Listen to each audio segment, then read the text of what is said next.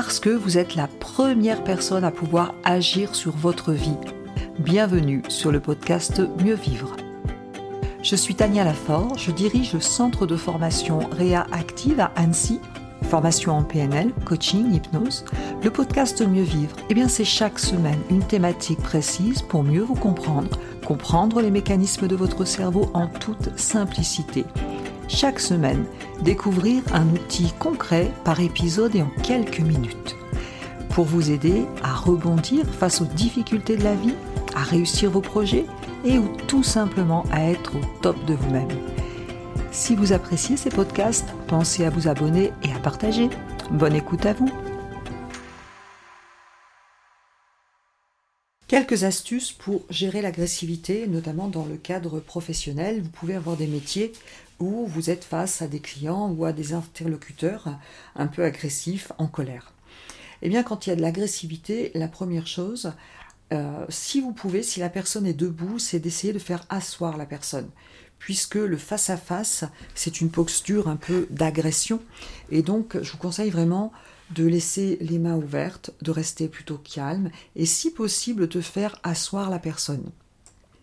Si la personne est vraiment très agressive, essayez de vous éloigner physiquement. Évitez de regarder dans les yeux, puisque ça peut provoquer encore, faire monter l'agressivité. On est un peu dans des réactions animales. Hein. Évitez le face-à-face, se mettre plutôt de posture trois quarts. Moi, je vous invite vraiment à refuser une discussion sérieuse tant que la personne n'a pas contrôlé sa colère. En cas de colère vraiment récurrente, prenez conscience de l'impact du lieu changer de pièce, par exemple. Si à chaque fois la personne vient s'énerver, vous êtes manager, elle vient s'énerver dans votre bureau, dans ce cas, ce sera important de changer de lieu. Face à la colère, à l'agressivité, il y a aussi des expressions qu'il va falloir éviter. À éviter absolument le calme-toi. Ce serait plutôt intéressant d'utiliser nous allons trouver une solution ensemble, parce que le calme-toi va énerver encore plus. Tu t'énerves pour rien, arrête de crier. Ça aussi, on va essayer de l'éviter. Plutôt, faites participer la personne en disant aide-moi à mieux te comprendre afin que je puisse t'aider. Aide-moi à mieux te comprendre afin que je puisse t'aider. Arrête de te plaindre. Ça, c'est un truc qui agace complètement. Je suis désolée que tu n'approuves pas mon choix. Vous voyez, ça peut être ça. Tu ne m'écoutes jamais. Et eh bien plutôt que ça, ça aussi, ça va provoquer de l'agressivité. Je te propose un marché. D'abord, je t'écoute quelques minutes attentivement et ensuite tu feras la même chose pour moi. Est-ce que tu es d'accord? Vous voyez, ça, ça peut être intéressant. Alors, bien entendu, dans le cadre du travail, mais on peut retrouver tout à fait ces principes dans le cadre de la vie privée. Tu exagères Eh bien, évitez aussi. Plutôt, utiliser je comprends que tu sois énervé dans la situation, je propose qu'on en reparle plus tard, plus calmement.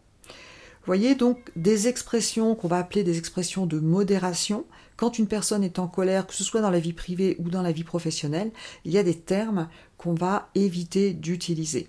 Donc évitez calme-toi, tu t'énerves pour rien, arrête de crier, arrête de te plaindre, tu ne m'écoutes jamais. Tout ça, ce sont des, des, mots qui vont provoquer une escalade et qui va faire que ça va monter en puissance.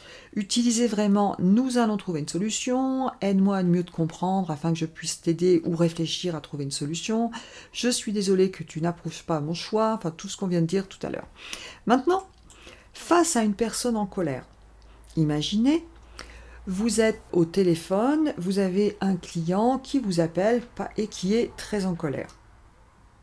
Imaginez que vous êtes au téléphone vous devez gérer un client qui vous appelle pour une réclamation. Exemple, quelqu'un euh, qui n'a pas de chauffage depuis euh, dix 10 jours et puis euh, il devait être dépanné, vous travaillez dans une structure et puis le dépanneur n'est pas passé. Donc vous comprenez bien que cette personne est agacée et en colère. Donc le ton de la voix monte. Comment est-ce que vous pouvez gérer la situation? Eh bien, la première étape, ce sera l'écoute active. Écoutez ce que dit la personne, intéressez-vous à l'autre, évitez de trop couper la parole, laissez la colère se décharger. Utilisez la reformulation, ce que vous me dites c'est que, voilà, etc. Je comprends, ce que vous me dites c'est que vous n'avez pas de chauffage depuis euh, tant de temps et que vous aviez demandé à ce que quelqu'un passe et que la personne n'est pas passée. Ne dites jamais je suis désolé ou je m'excuse, puisque ça donne encore plus de puissance et ça va monter, et ce sont aussi des mots qui énervent. La troisième étape, eh bien, ça va consister à poser des questions. Même si vous avez l'info, demandez par exemple, rappelez-moi votre nom, donnez-moi votre numéro de commande. L'idée de tout ça, même si vous avez déjà l'info, c'est de passer au niveau de la réflexion. Notre cerveau est composé de trois couches, si je peux m'expliquer ainsi, m'exprimer ainsi. La première couche, c'est le cerveau reptilien, ce cerveau le plus ancien qui est là pour nous aider à survivre, qui va faire qu'on a des réactions automatiques. Au-dessus, dans l'évolution de l'être humain, on a eu ensuite, et de l'animal, on a eu ensuite le cerveau limbique. Le cerveau limbique, c'est le cerveau des émotions. Et on pourrait mettre une troisième couche, ce qui est spécifique à l'être humain, on a ce qu'on appelle le néocortex. Le néocortex, c'est le cerveau qui va nous permettre de réagir, euh, de, de, chercher, de réfléchir. C'est le cerveau un petit peu logique, logico-mathématique. Eh bien, l'idée, quand vous posez une question, même si vous avez l'info, la personne va être obligée de réfléchir pour vous donner la réponse. Donc vous sortez de la logique émotionnelle et vous allez aller sur le cerveau plutôt néocortex. Donc posez une question, rappelez-moi votre nom, votre numéro de commande. Ensuite, vous allez reformuler de façon positive. C'est-à-dire que vous n'utilisez pas le mot problème, je comprends bien, euh, voilà votre situation, voilà votre besoin, parlez de situation, parlez d'éléments, mais ne parlez pas de problème. C'est-à-dire, je reformule ce qui a été dit, mais sans utiliser les mots négatifs du type problème, euh, souffrance, etc. Cinquième étape, reconnaître et rassurer. Soit vous connaissez la réponse, soit vous devez aller la chercher. J'entends bien ce que vous me dites, je vais chercher une solution, je vais chercher la réponse. Si vous avez la réponse, bien sûr, vous la donnez tout de suite. Si vous n'avez pas la réponse, je vous propose de demander à la personne de raccrocher et de la rappeler, puisque l'attente au téléphone, ça va aussi faire monter la tension. Vous avez votre réponse, ensuite vous reprenez la personne au téléphone simplement en disant merci monsieur X d'avoir patienté. Utilisez le, mot de la le nom de la personne, c'est très important puisque c'est beaucoup plus personnalisé. Je vous invite à ne pas prononcer plus de deux fois le nom du client, puisque ça fait un peu trop automatique. Étape suivante, bah, j'ai une information à vous donner. Une information, pas de justification. J'ai votre fiche client sous les yeux. Et là, vous proposez la solution. Voilà la solution par rapport, voilà ce que je peux vous proposer.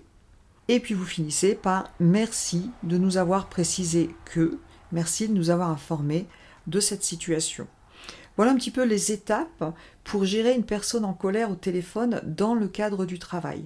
Ça peut être utile et ça, cette méthode rend bien service et elle désamorce vraiment très très bien les personnes en colère. Vous êtes là pour faire un job, vous n'êtes pas là pour recevoir la colère de chacun et en même temps, vous pouvez tout à fait comprendre la raison de la colère d'une personne.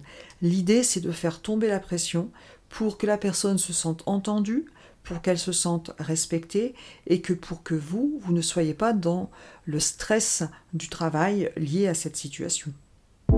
Merci d'avoir écouté cet épisode. Vous retrouverez tous les liens dans le descriptif du podcast. Vous pouvez nous retrouver sur notre chaîne YouTube. Vous pouvez télécharger des ressources gratuites, e-books vous pouvez aller sur notre site internet et avant de partir, surtout, abonnez-vous au podcast si vous voulez recevoir les prochains épisodes et laissez des petites étoiles pour que ces astuces puissent servir à d'autres personnes. Je vous remercie et je vous dis à très vite.